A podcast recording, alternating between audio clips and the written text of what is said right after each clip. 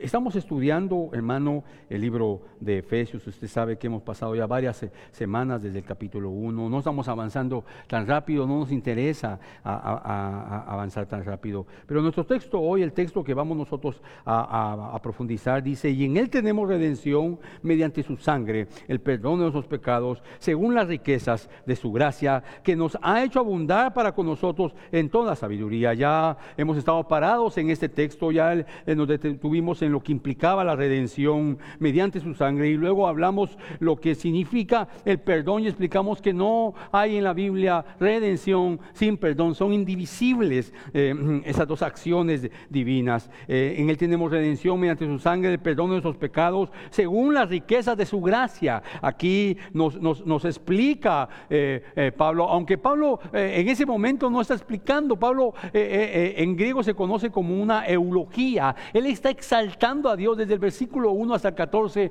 no hay comas, no hay puntos, es una expresión de, agradecimiento, pero también está sorprendido Pablo al entender la obra de la gracia desde la eternidad, la decisión del Padre, la, la, operación de la gracia y cómo Dios nos escogió para, desde antes de la fundación del mundo para ser santos y, y sin mancha y nos predestinó para ser hijos. Él está asombrado y está glorificado eh, a Dios. Nosotros no somos producto de la nada y tenemos que tener cuidado, hermano, con muchas cosas hoy.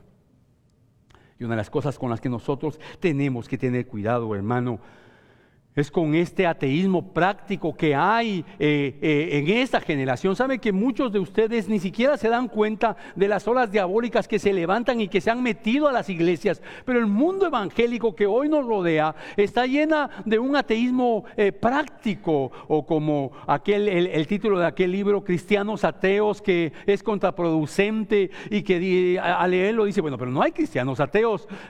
Cuando uno lee al, al autor, uno sabe que a lo que se refiere el autor y está hablando de aquella gente que dice que es cristiana y que ha estado por muchos años en una iglesia o que no está en una, eh, en una iglesia porque ese es un común denominador de esta generación.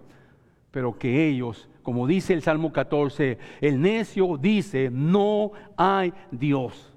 Y, una carta que se dedica a, hacer una apología sobre esto es Santiago, que habla de aquellos que tienen una fe de demonios, una fe muerta, de aquellos que, hacen planes y voy a hacer esto y aquello, y habla, de planes de, eh, económicos, pero que ellos dicen que hay Dios, lo dicen con sus labios, no está hablando de gente que confiesa, no está hablando del ateo que dice que no hay Dios, está hablando del que dice que hay Dios, pero vive sin Dios en su hogar, en su vida.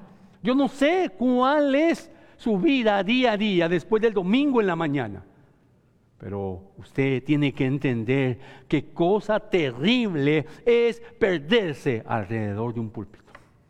Escuchando por años el Evangelio. Y, y, esto lo digo a manera de introducción porque verdaderamente quiero asustarlos, sí quiero asustarlos. Quiero que se preocupe de su vida espiritual. Quiero que usted valore lo que el texto dice. Quiero que usted vea, hermano, que debemos de entender la operación de la gracia de Dios. Mi tarea es mostrarle en alguna manera. Porque Pablo está tan asombrado con lo que está pasando. Pero para entender qué está pasando, lo primero que usted tiene que entender es que nosotros somos pecadores, gente, gente detestable delante de Dios, porque Dios abomina al pecador abomina, odia la lengua mentirosa los pies que corren rápido, se apresuran para derramar sangre eh, inocente. Sí, eh, eh, claro que Nicodemo, que Nicodemo era un pecador abominable, pero religioso, íntegro moralmente para los estándares de aquella sociedad. Ese era Nicodemo, pero mientras no se encontraba con Jesús, él estaba muerto en sus delitos y pecados. Que un, un muerto en delitos y pecados, un pecador honorable, pero seguía siendo pecador y iba hacia el infierno. Las iglesias están llenas de Nicodemos, pecadores honorables que no han logrado entender esta evangelio.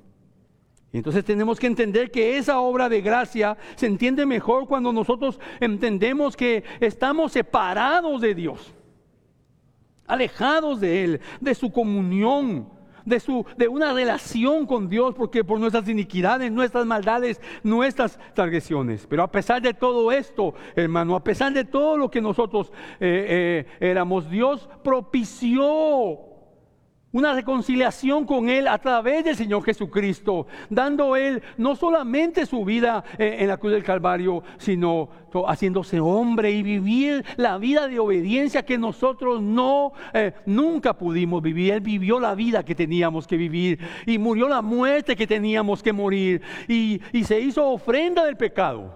Y entonces Pablo está entendiendo todo esto, obviamente le ha impactado, lo ha arropado todo eso. Y es donde Pablo dice, bendito sea el Dios y Padre de nuestro Señor Jesucristo, que nos ha elegido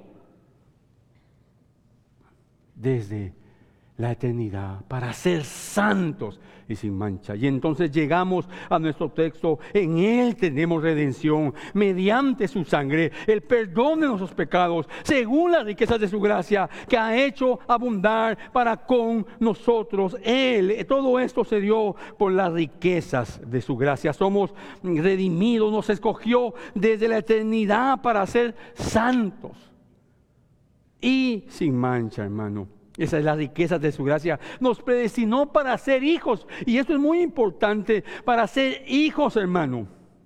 Pero todo esto necesitaba, demandaba una redención. Y esa redención es el pago, el pago de un rescate.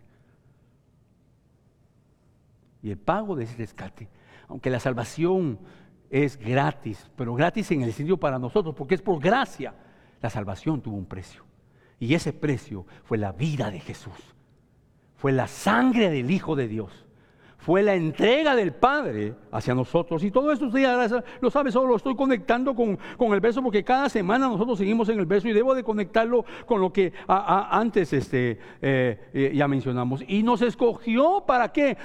para que esa obra que Él hizo, nosotros también fuéramos para la alabanza de la gloria de su gracia. Todo eso, usted ya lo sabe y fuimos redimidos, es decir, liberados del pecado. Eso es tan lindo, hermano. No, fuimos liberados del pecado. ¿Qué significa? La justificación, se, se lo repito, la justificación nos libera de la culpa del pecado. La santificación nos libera del poder del pecado. ¿Quiere usted saber si es cristiano? Usted, si es cristiano, si ha nacido de nuevo, es porque usted ya no es esclavo del pecado y usted puede luchar contra el pecado y vencer el pecado. Pero obviamente todavía hay una ley en sus miembros y es la que Pablo habla y es la ley eh, eh, este, que muchas veces nos lleva a pecar y, con ella luchamos, pero ya no somos esclavos del pecado y esa es la santificación. Y estamos esperando un día la glorificación que es parte de la redención, que es la liberación de la presencia del pecado. Así que cuando usted habla, hoy habla sobre redención, tiene que entender esto. Redención es liberación, es decir, liberación de la culpa del pecado, liberación del poder del pecado y liberación. Un día de la presencia del pecado. Y es ahí, hermano, donde nosotros empezamos a entender cosas maravillosas. Por ejemplo, eh, 1 Corintios, Pablo dice más, por, otra, por obra suya estáis vosotros en Cristo, obra de Dios, en Cristo Jesús, el cual se hizo para nosotros sabiduría de Dios Jesucristo. Justificación, santificación y redención o glorificación. Todo esto yo sé que usted lo sabe, solo estoy tratando de concatenar lo que estamos eh, hablando. El pago de este rescate fue la vida del Señor Jesucristo. Jesús pagó por eh, nuestra redención. Y, y entonces trajo sobre nosotros el perdón de los pecados. Los pecados nuestros le fueron imputados a Jesús usted eh, también lo debe de saber, y si no, y si no lo sabe, dice, pero hermano, ¿y cómo se lo leo? A saber que Dios estaba en Cristo reconciliando al mundo consigo mismo. Y eso es 2 Corintios 5, 19. A saber que Dios estaba en Cristo reconciliando al mundo consigo mismo, no tomando en cuenta a los hombres sus agresiones. Mire eso, no tomando en cuenta a los hombres sus transgresiones, nos ha encomendado a nosotros la palabra de la reconciliación. ¿Por qué no estaba eh, este, eh, em, señalando los pecados a los hombres, porque Él vino para hacer ofrenda del pecado. Y eso es lo que nos está diciendo eh, la Biblia al respecto del perdón. Cuando usted habla de perdón, no es un perdón romántico. La gente hoy habla de un perdón romántico. El perdón necesitaba una eh, remisión. No hay perdón de pecado, dice la Biblia, sin derramamiento de sangre. No es un perdón que usted le fue dado a usted o a mí porque nosotros lo mereciéramos o porque pudiéramos hacer algo por ese perdón. Así que Dios no estaba tomando, no tomó en cuenta los pecados en nosotros porque puso sobre la ofrenda de pecado, es decir, el Señor Jesucristo, nuestras transgresiones. Por eso usted tiene que entender esto que le voy a decir. Usted debe de conocer profundamente a Cristo a través de las Escrituras para luego vivir profundamente conforme a ese conocimiento. Pero usted debe de conocer al Cristo histórico, al Cristo que está en la Biblia y su sangre nos otorgó ese pecado. Y cuando estabais muertos, Colosenses capítulo 2, versículo 13, y cuando estabais muertos en vuestros delitos y en la incircuncisión de vuestra carne, escuche esto, os dio vida juntamente con Él, habiéndonos perdonado todos los delitos. Perdonó nuestros pecados pasados. Perdonó nuestros pecados, perdonó nuestros pecados presentes y, está y ha perdonado nuestros pecados futuros. En un solo sacrificio, preparado desde antes de la eternidad, desde antes de la fundación del mundo. No de la eternidad, sino antes de la fundación del mundo estaba el Cordero que quitaría el pecado del mundo. Así que cuando Juan ve a, Jesús y dice, he ahí el Cordero que quita el pecado del mundo, va más allá de una frase, va más allá de, un sacrificio eh, sustitutivo, está hablando de algo profundamente hermoso, hermano. Yo no sé qué entiende usted por el Evangelio de Cristo, pero no lo demuestre explicando solamente qué es el Evangelio, qué es la santidad, qué es la redención, qué es el perdón, qué es la bendición, qué significa un amén. Demuéstrelo en cada minuto de su vida, obedeciendo a Dios. Conoce, hermano, conoce profundamente a Dios a través de las escrituras y entonces podrás vivir profundamente conforme a ese conocimiento. Entonces te preguntarás, ¿y cómo hago esto? Solo déjame leerte un texto más en esto, hermano, que es importante, porque este texto nos explica puntualmente esto que estoy hablando. Primera de Pedro capítulo 1, versículo 18 al 21, dice algo hermoso. Y sabiendo que no fuisteis redimidos de vuestra vana manera de vivir, otra vez la palabra redimidos, liberados de vuestra vana manera de vivir, de vuestra vana manera de vivir heredada de vuestros padres con cosas perecederas como oro o plata, sino con sangre preciosa como de un cordero sin tacha, sin tacha y sin mancha. La sangre de Cristo. Porque escucha esto, porque Él estaba preparado desde antes de la fundación del mundo, pero se ha manifestado en estos últimos tiempos por amor a nosotros. Por medio de Él sois creyentes en Dios, que le resucitó entre los muertos y le dio gloria, de manera que vuestra fe y esperanza sean en Dios. Mire qué impresionante lo que el texto dice, porque Él estaba preparado desde antes de la fundación del mundo para que se manifestara, para, eh, pero se ha manifestado, perdón, en estos últimos tiempos, es decir, cuando Él vino a la cruz, por amor de vosotros, por medio de Él, escuche, por medio de Él sois creyentes, nacidos de nuevo, discípulos, cristianos en Dios, que los resucitó entre los muertos y le dio gloria, de manera que vuestra fe y esperanza sean en Dios. Es obra de Dios. Concluimos hasta el momento que todo esto es obra de Dios, que tú no puedes hacer nada. Y ahí es donde está mi argumento. El punto es que nosotros debemos entender, hermano, no debemos de aferrarnos a una declaración romántica. Hoy se presenta el Evangelio como una declaración romántica, incluso algunos cantos pareciera que es una relación de amor romántico entre Dios y, el hombre. Solo quiero estar donde tú estás. Pero esto es más eh, eh, que, que, una declaración romántica. Esto Jesús dijo, si me amáis, guarda mis mandamientos o obedece mis mandamientos. Obedezcan mis mandamientos. Entonces, hermano, poniendo esto en contexto, podemos explicar esta parte del texto del versículo 8. Eh, eh, se lo leo eh, de nuevo. En Él tenemos redención mediante su sangre, el perdón de nuestros pecados. Esto le quiero explicar, según las riquezas de su gracia, que ha hecho abundar para con nosotros. Las riquezas de su gracia. Démosle una mirada a esas riquezas de su gracia, hermano, y nos quedaremos cortos solo para decirle algo en la palabra en el Antiguo Testamento la palabra hebreo que habla este, de gracia implica doblarse hacia alguien. Es inclinar, pero no está hablando del, que necesita la gracia, está hablando del que va a, del, poderoso que se dobla ante alguien. Eh, eh, la palabra gracia se utiliza en hebreo para hablar del alto del que está más alto y del que está más bajo, pero el que está más alto viene al que está más bajo.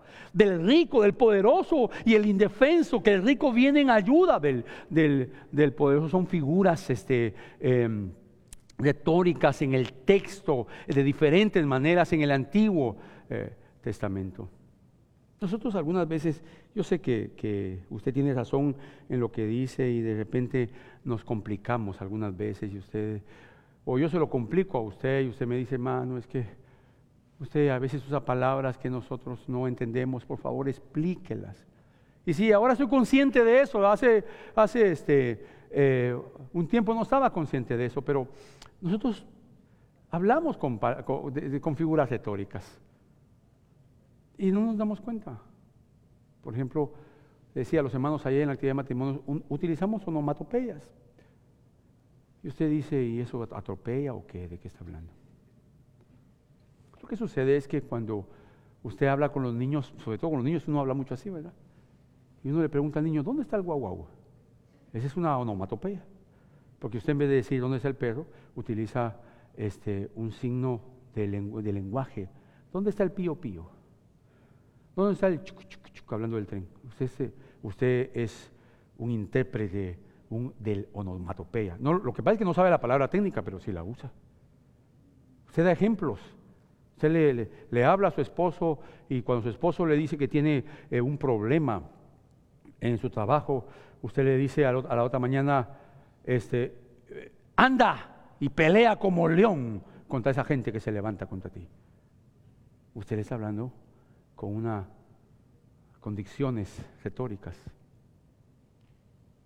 usted no, no, conoce, no conoce de repente las terminologías técnicas, pero cuando usted estudia la Biblia debe saber lo que está pasando para entender lo que se está diciendo. Y entonces cuando nosotros hablamos de, darle una mirada a las riquezas de su gracia, y cuando yo le hablo de que implica doblarse, la distancia que hay entre el poderoso y el débil, están dando la Biblia e, ese, ese tipo de figuras retóricas que enriquece el lenguaje, que le da vida. Usted le puede decir a su esposa, te amo. Y la primera semana de casados me ama, pero después de 20 años de casados, te amo. Ya, Y usted ya lo sabe de memoria. Mi amor, te amo.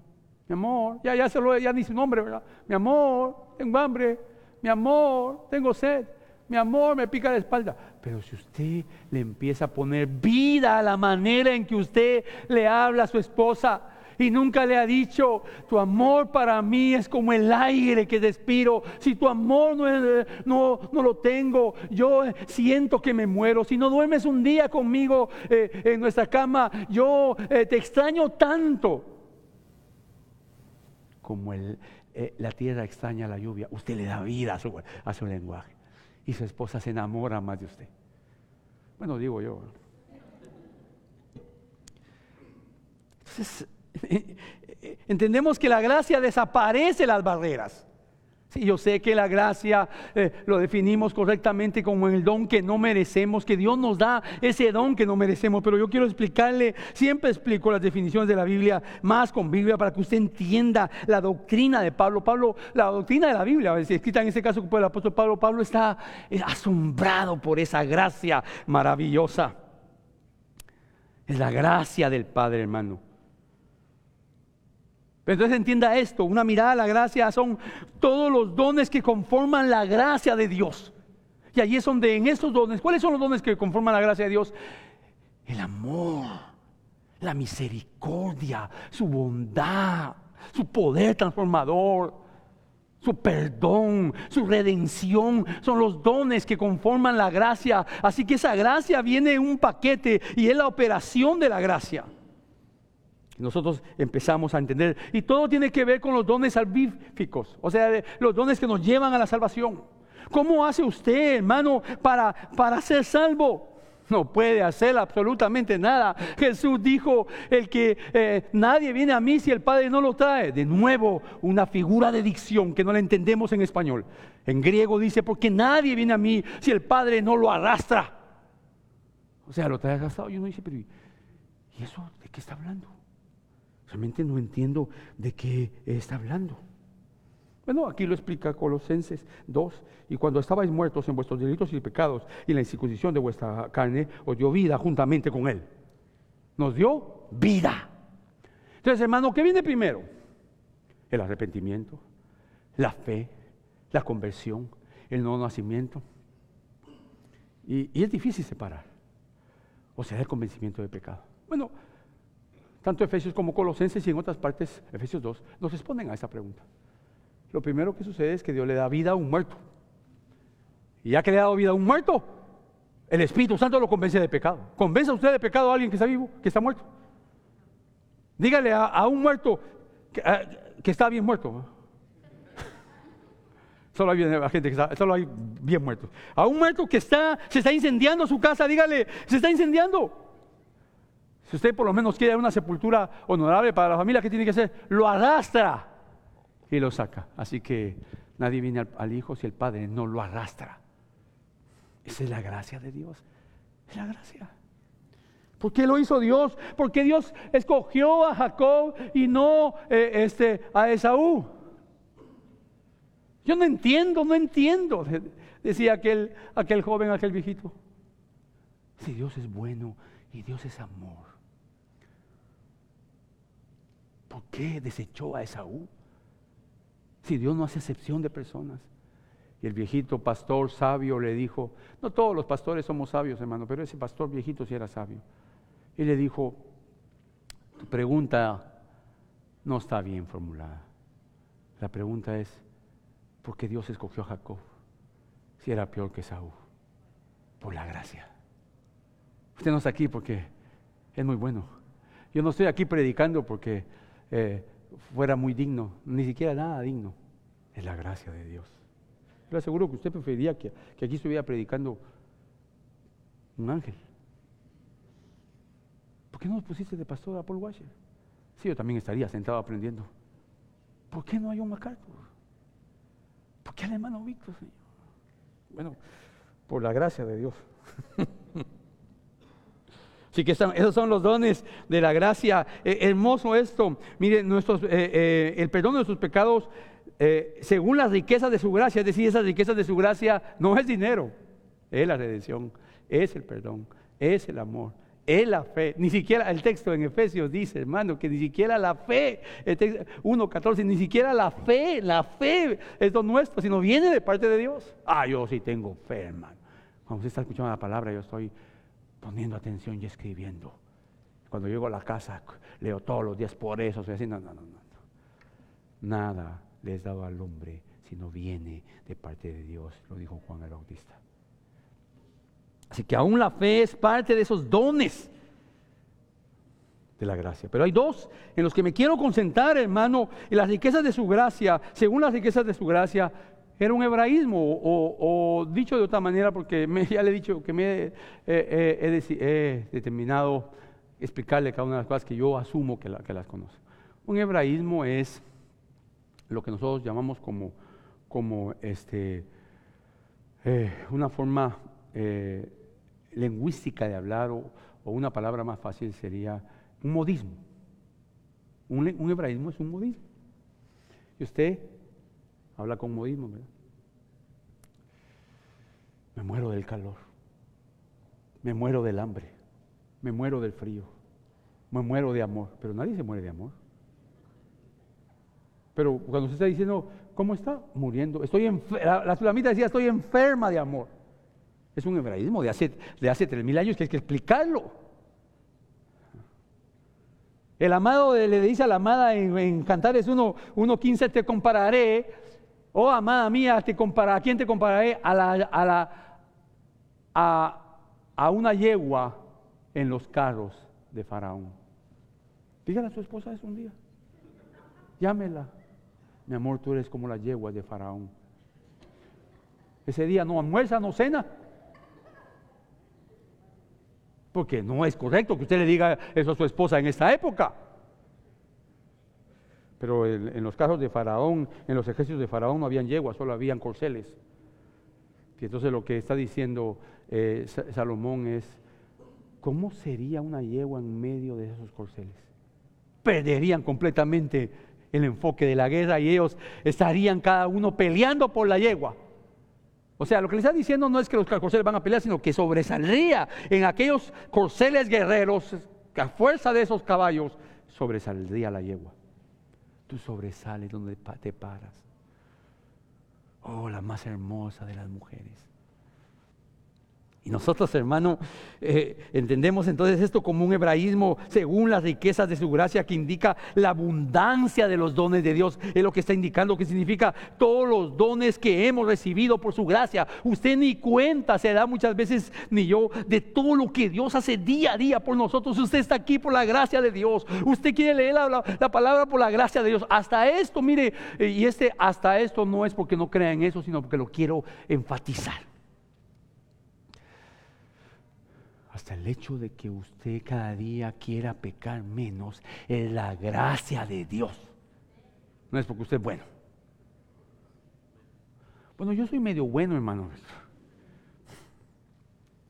Así que es una expresión este, usada.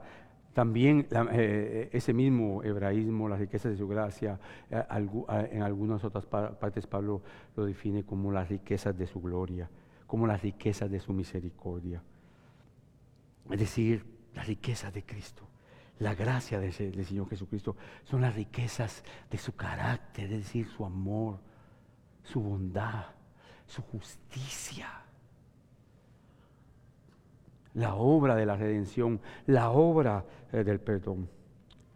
Por eso tú tienes que entender, amado hermano, conoce profundamente a Dios a través de la escritura. Y entonces podrás vivir profundamente para Él. Pero todavía a esto le falta algo para, para describir esta gracia según las riquezas de su gracia que ha hecho abundar para con nosotros. E, esta gracia ahora la hizo abundar para los elegidos, porque no podemos pasar por alto que este verso 8 comenzó con el verso 3 diciendo, bendito sea el Dios y Padre del Señor Jesucristo, que nos ha elegido desde antes de la fundación del mundo. Así que este verso viene desde ahí, eh, es para nosotros, ¿para quién? Para los que dicen el verso 3, los que eligió antes de la fundación del mundo. Antes de la fundación del mundo es otro hebraísmo que significa antes de, la creación, antes de que hubiera algo creado, es decir, en la eternidad nos hizo abundar, nos ha hecho abundar eh, para con nosotros todas esas riquezas. Ahora, pero, mire, eh, es más fácil entender la palabra del Señor en sus idiomas originales. En griego, después de esto hay dos sustantivos que se conocen como dativos. Y son dativos porque son descriptivos del sujeto del que se está hablando. Entonces aquí se está hablando de las riquezas de su gracia. Entonces los próximos dos sustantivos van a definir o a describir, más que definir, van a describir de qué está hablando, para que usted entienda si la gracia de Dios está con usted. Si, por ejemplo, esta mañana eh, este, me quedan solamente 20 minutos y esta mañana usted en lo que estoy eh, hablando empieza a decir, bueno, yo no tengo nada de esto. O sea, esa gracia no ha sido derramada por, sobre mi vida, no tengo eso, no, no deseo eso. Usted necesita doblar sus rodillas y decirle, como decía el publicano, sé propicio a mí que soy pecador. Incluso esa, esa oración de publicano en griego dice, tiene, tiene, tiene un artículo definido. Sé propicio a mí que soy el gran pecador. Así se veía él. O sea, él estaba tan, tan abrumado por sus pecados, tan concentrado en sus pecados, que no estaba pensando en los pecados de los demás. Mire qué, qué. Por otro lado está el fariseo. Los campeones de la época religiosa cuando apareció Jesús eran los fariseos. Y el fariseo estaba ahí diciendo, Señor, yo ayuno dos veces a la semana. Pero la ley establecía que había que ayunar cuatro, ocho veces al año. Pero él ayunaba dos veces a la semana, eso hacían los fariseos. O sea que ayunaban 104 eh, días al año. Era el campeón, eran los campeones de la religión de aquella época. Yo no soy como, yo diezmo, Señor, no soy como estos pecadores, todos estos que están aquí. Y al mismo tiempo que la oración Jesús lo está narrando, estar publicando eh, de, de, pie, de lejos o matándose el pecho, todo eso es humillación porque los hombres no se somataban el pecho en esa época. Es más o menos como en esta época que usted ve a un hombre que cada y saca su espejito y, usted dice, ¿a este qué le pasa?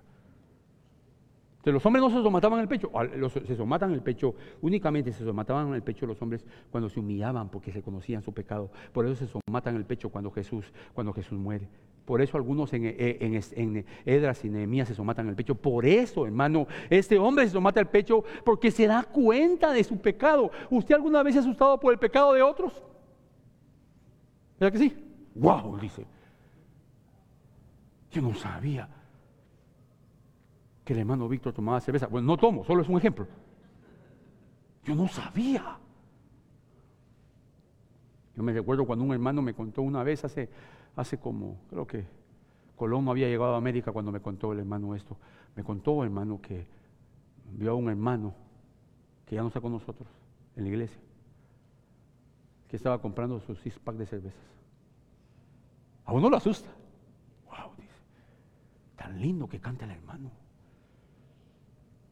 Pero uno no se va a asustar tanto de eso cuando uno por la revelación o la iluminación de la palabra, uno va a ver su pecado, su pecado. Usted se va a asombrar, hermano. Y esto, el puritano John Owen dijo, el pecado siempre está activo, siempre está planeando, siempre está seduciendo y tentando. Diariamente el pecado nos está derrotando o nosotros le derrotamos a él. Así que el pecado, usted puede estar preocupado por el pecado de otros, pero el pecado de otros a usted no lo derrota, a usted no lo tienta, a usted no lo destruye, pero su pecado sí. Por eso necesita entender la operación de la gracia.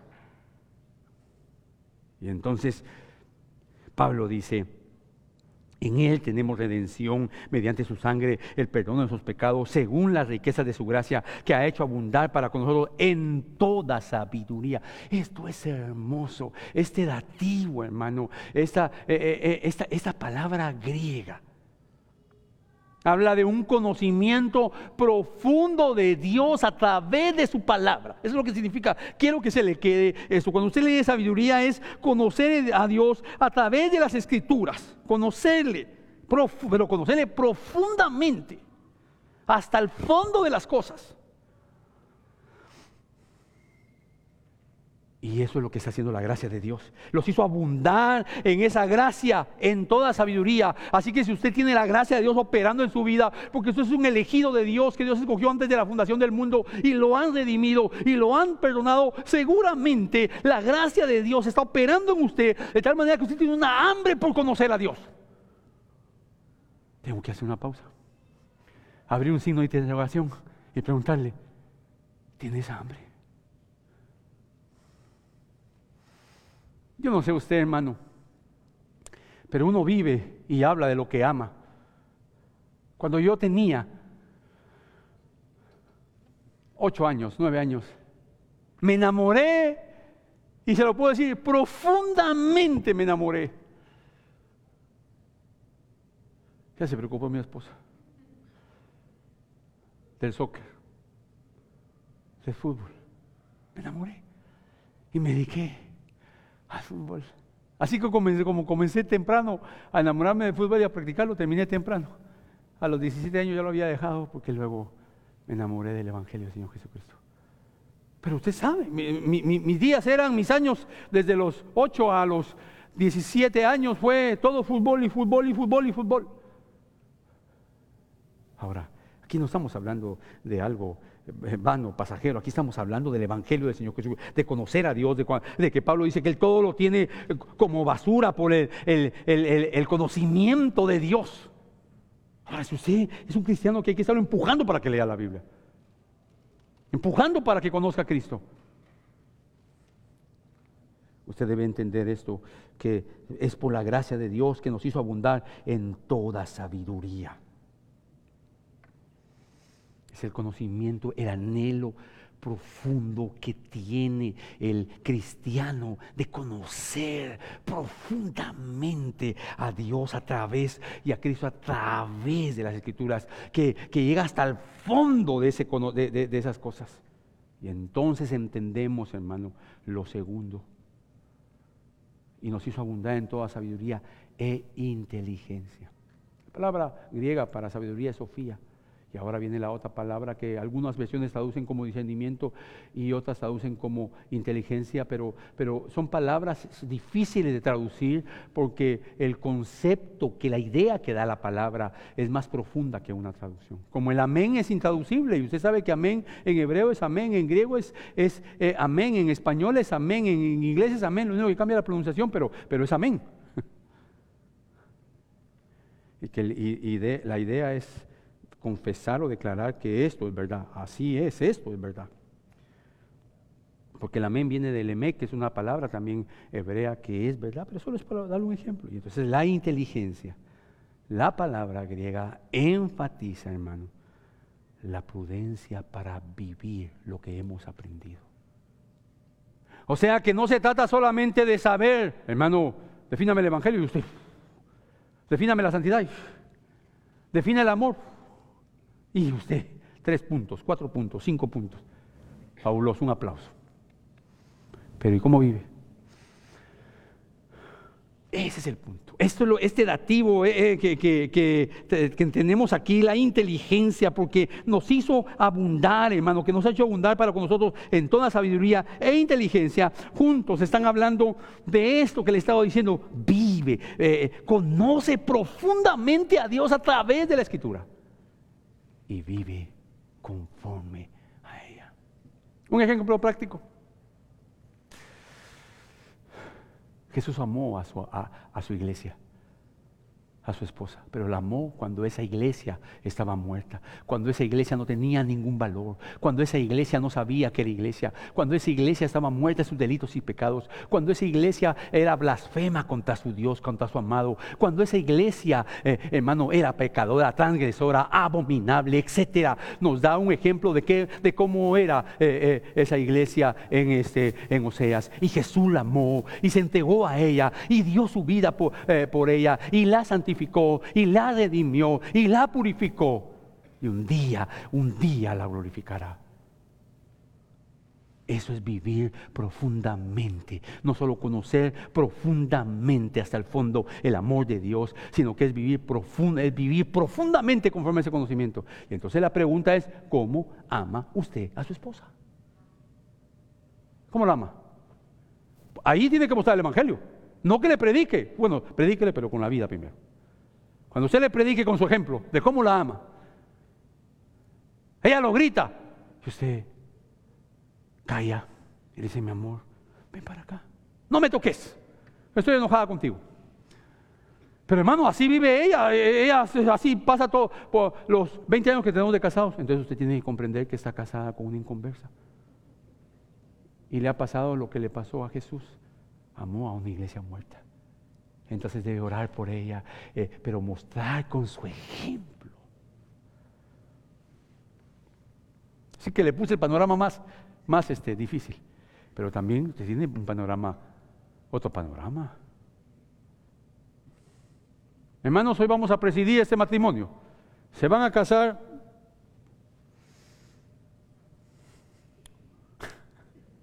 Lucio Junior y su novia. Los presentamos y yo les digo, hermano, les presento a estos dos pecadores que se van a casar. Wow, usted dice que hermano. Pero normalmente, muchas veces lo que decimos aquí hay dos príncipes, dos hijos de Dios, pero realmente se están casando dos pecadores. Dos pecadores que van a, entrar a una batalla durante el matrimonio por 40 años, 50 años, pero si ellos son redimidos, el primero que va a llevar esto a un plano diferente es el varón, porque va a amar a su esposa como Cristo amó a la iglesia. Y ese es un buen ejemplo para explicar cómo podemos nosotros vivir, conocer profundamente a Dios y luego vivir conforme a ese conocimiento. Esto es lo que está diciendo el texto. La sabiduría e inteligencia ilumina nuestra mente para vivir una vida práctica. Es la gracia la que nos lleva a ese entendimiento. Si la gracia ha sido derramada sobre tu vida, hermano, si la gracia de Dios ha sido derramada porque eres un elegido, tú seguramente vas a conocer profundamente a Dios conforme a su, a su escritura. Y entonces vivirás conforme a ese conocimiento.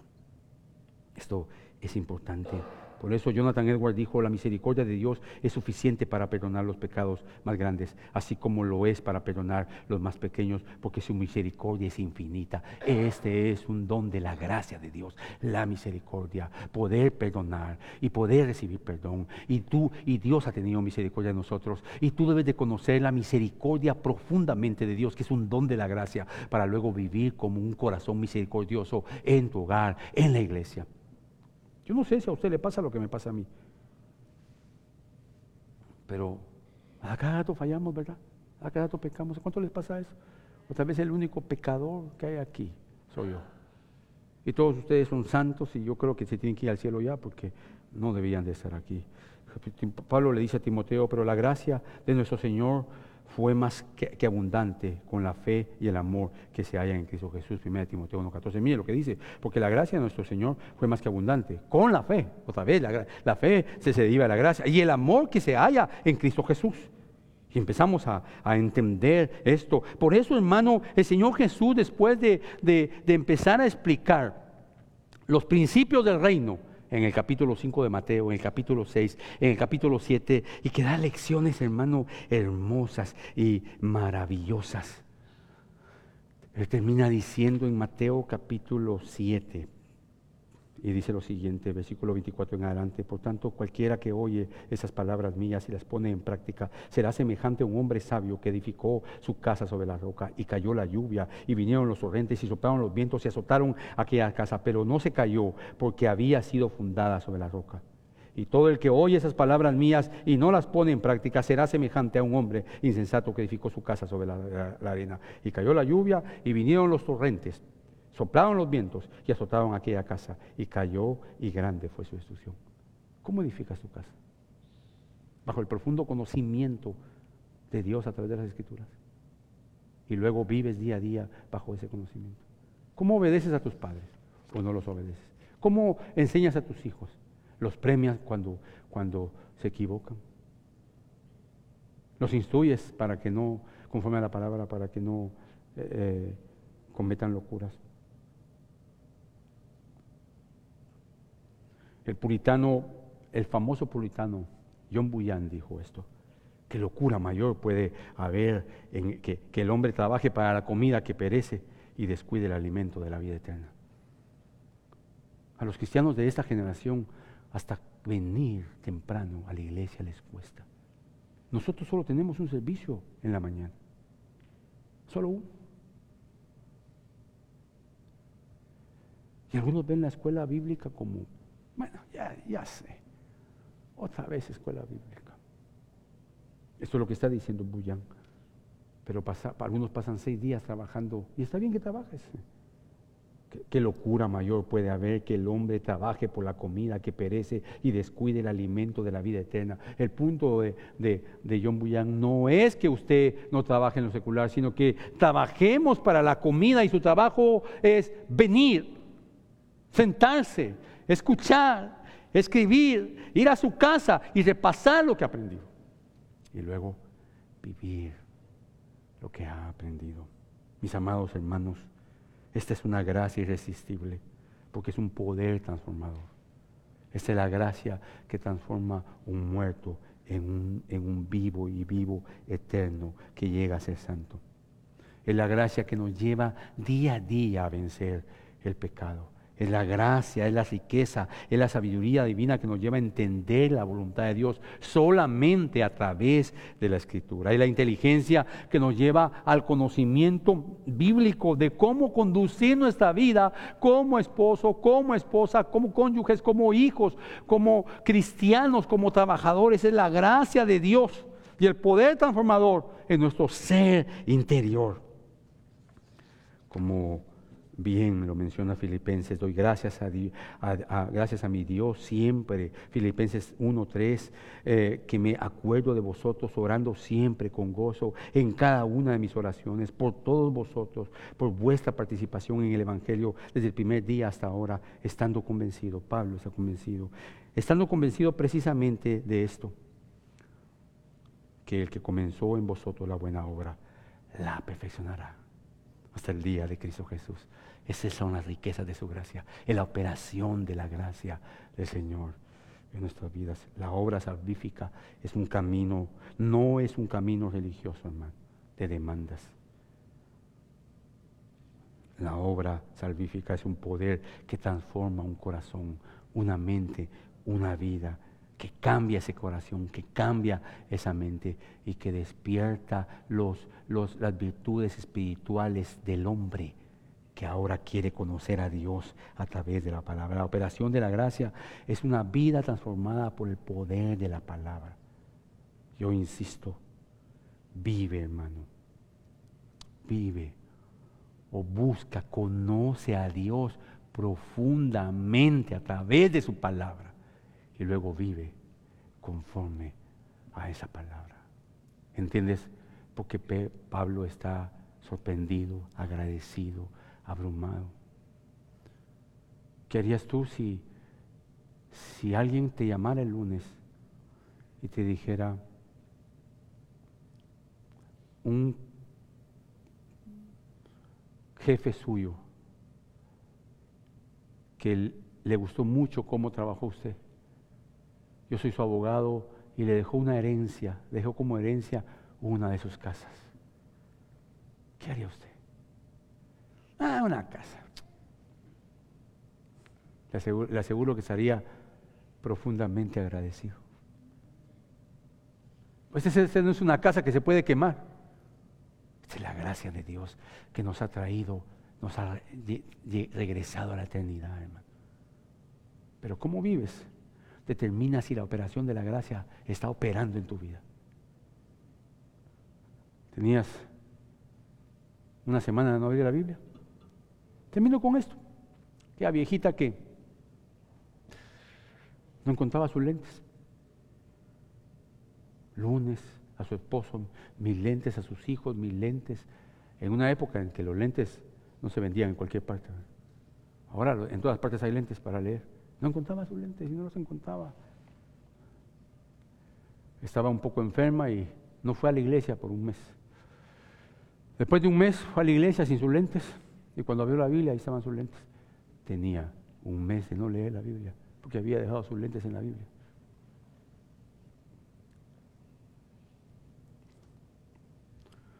Un medidor de tu, vida en oración y de tu conocimiento. Un detector. Cuando pasa por uno que ora constantemente, hace dos veces pipí.